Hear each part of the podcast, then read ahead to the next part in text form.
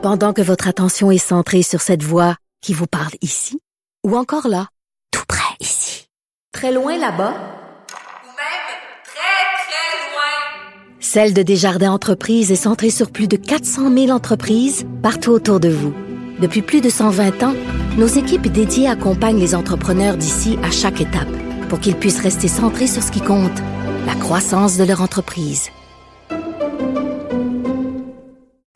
Vincent, oui, euh, dans les euh, nouvelles, euh, fais-moi le point sur le virus, parce que là, c'est un petit peu compliqué. D'abord, les chiffres ont grossi vite, mais là, on nous dit c'est une différentes façons de calculer. Ça soulève quand même quelques questions sur, encore sur la transparence de la Chine. Tu dis, OK, euh, comment on change de façon de calculer un nombre de patients? je comprends qu'en économie, des fois, quand on calcule un taux de chômage, on peut changer la méthode, mais un, nombre de malades, là. Mais l'OMS a dit que c'était normal, là, dans une situation d'épidémie, de changer des fois la façon de faire des calculs. Parce qu'hier, vous avez peut-être fait le saut. Moi, j'ai fait le saut, là, quand j'ai vu, euh, toujours en soirée, euh, le, suivi de la journée, là, par les, autorités chinoises, de voir un bond de plus de 15 000 cas portant nombre de cas à plus de 60 000, de morts à plus de 1350. Est-ce que la méthode de calcul a aussi changé le nombre de décès? Oui, c'est ce que je comprends aussi, parce que le décès, on était en moins de 100 par jour, on était passé à plus de 200, le nombre de cas à quelques milliers, ou on était passé à 15 000.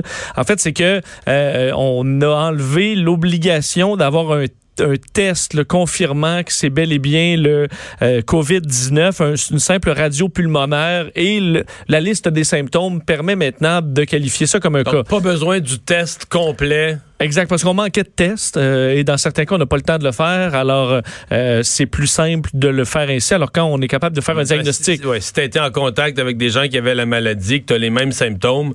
On se trompe pas trop, là. La, ouais, la probabilité, là. Alors, c'est pour ça qu'il y a une vérification, euh, un ajustement. Il faudra voir ce soir, l'ajustement, une fois que c'est fait avec la nouvelle base, si la tendance qu'on avait dans les derniers jours de stabilisation, disons, du nombre de cas se poursuit. on sait qu'il y a eu des, des, des répercussions au niveau politique euh, dans les dernières heures en Chine. Les deux chefs du Parti communiste chinois dans la, les, provinces touchées là, euh, ont été euh, limogés. Donc, dans la province du Béi, qui est vraiment le centre de l'épidémie, là, à Wuhan. Mais Alors, c'est, je lis un petit peu le cas, puis on en a parlé pas mal à l'émission, du docteur, là. La façon dont il a été traité, la police qui est allée le voir pour qu'il parle pas, ça semble les Chinois l'ont su, cette information-là, parce qu'il y a bien des affaires qui sont cachées, mais l'information locale, ça s'est su, ça a été compris par la population, ça choque, il est devenu un peu comme un héros, c'est un jeune docteur, il est mort, donc il y a une combinaison de facteurs. Ça symbolise un peu le contrôle de l'État, là.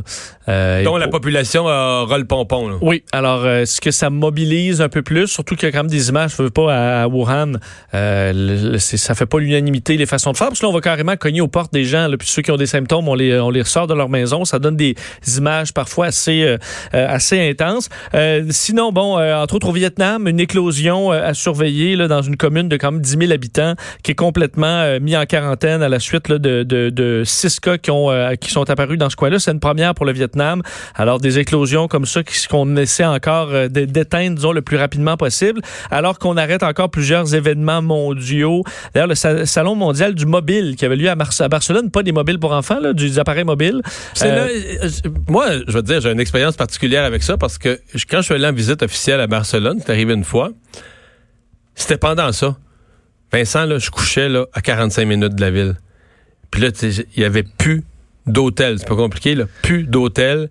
Je pense que c'est le plus grand congrès sur Terre ou un des plus grands. Écoute, pensez, le congrès mondial de la téléphonie mobile. Oui, puis ça vient, il y a énormément de gens qui viennent d'Asie, on s'entend de ben Chine. Ben oui, ben oui, ben oui, ben oui, ben oui. Euh, alors, euh, annulé, c'est 430 hôtels qui étaient, pour la, fin février, le 430 hôtels qui étaient pleins, bookés 100 puis que là, sont vides, en tout cas. Oui. si vous voulez aller à Barcelone, à mon avis, à bon marché, là, c'est peut-être quelque chose. j'avoue. C'est peut-être quelque chose. Jetez un coup d'œil pour la fin février. Il y a peut-être des opportunités. C'est vrai que c'est euh, un bon point que tu amènes parce que euh, les autorités ben, espagnoles avaient dit, je ne voulais pas euh, annuler. On dit que c'était l'épidémie de la peur. Combien? En dollars US? Plus qu'un demi-milliard. En dollars US, ils disent des retombées près de 525 millions. 525 millions, oui. Plus qu'un demi-milliard pour euh, un congrès de moins d'une semaine, là, de quatre jours, je pense. Mais on... est-ce que c'est je juste peux- de la peur? Est-ce que quand même il y a une menace Il y a réelle? une menace réelle. Je ne mets pas en question la décision. Je dis, non, en même temps, on se dit s'ils l'ont pris la décision en sachant ils ont ces chiffres-là aussi. Oui. S'ils l'ont pris, c'est parce qu'il y avait une crainte réelle. là. Et des tournois également internationaux de rugby là, à Singapour, à Hong Kong annulés. Et il y a toujours la question des Olympiques. D'ailleurs, il y a eu euh, quand même une sortie au- dans les dernières heures de Yoshiro Mori, le président du comité international euh, des, des, des Jeux olympiques, qui disait qu'il n'y avait pas d'intention d'annuler les Jeux ni de les reporter en ce moment. C'est quoi, mi-juillet, fin juillet? C'est en début août, fin juillet, début, Début août, au début août, c'est de mémoire, mais c'est euh, c'est fin juillet que ça commence, donc ça doit se rendre à la- à la- au début août. Mais euh, veut veut pas, je comprends qu'il se veut rassurant, disant que c'est des rumeurs irresponsables là, qu'on sort comme quoi les Jeux Olympiques pourraient être déplacés. Ben non, mais là, on voit les annulations partout. Là. Mais ça prendra évidemment un pic de cette euh, rendu- on s'entend c'est le rendez-vous mondial de cette année par excellence. C'est en Asie.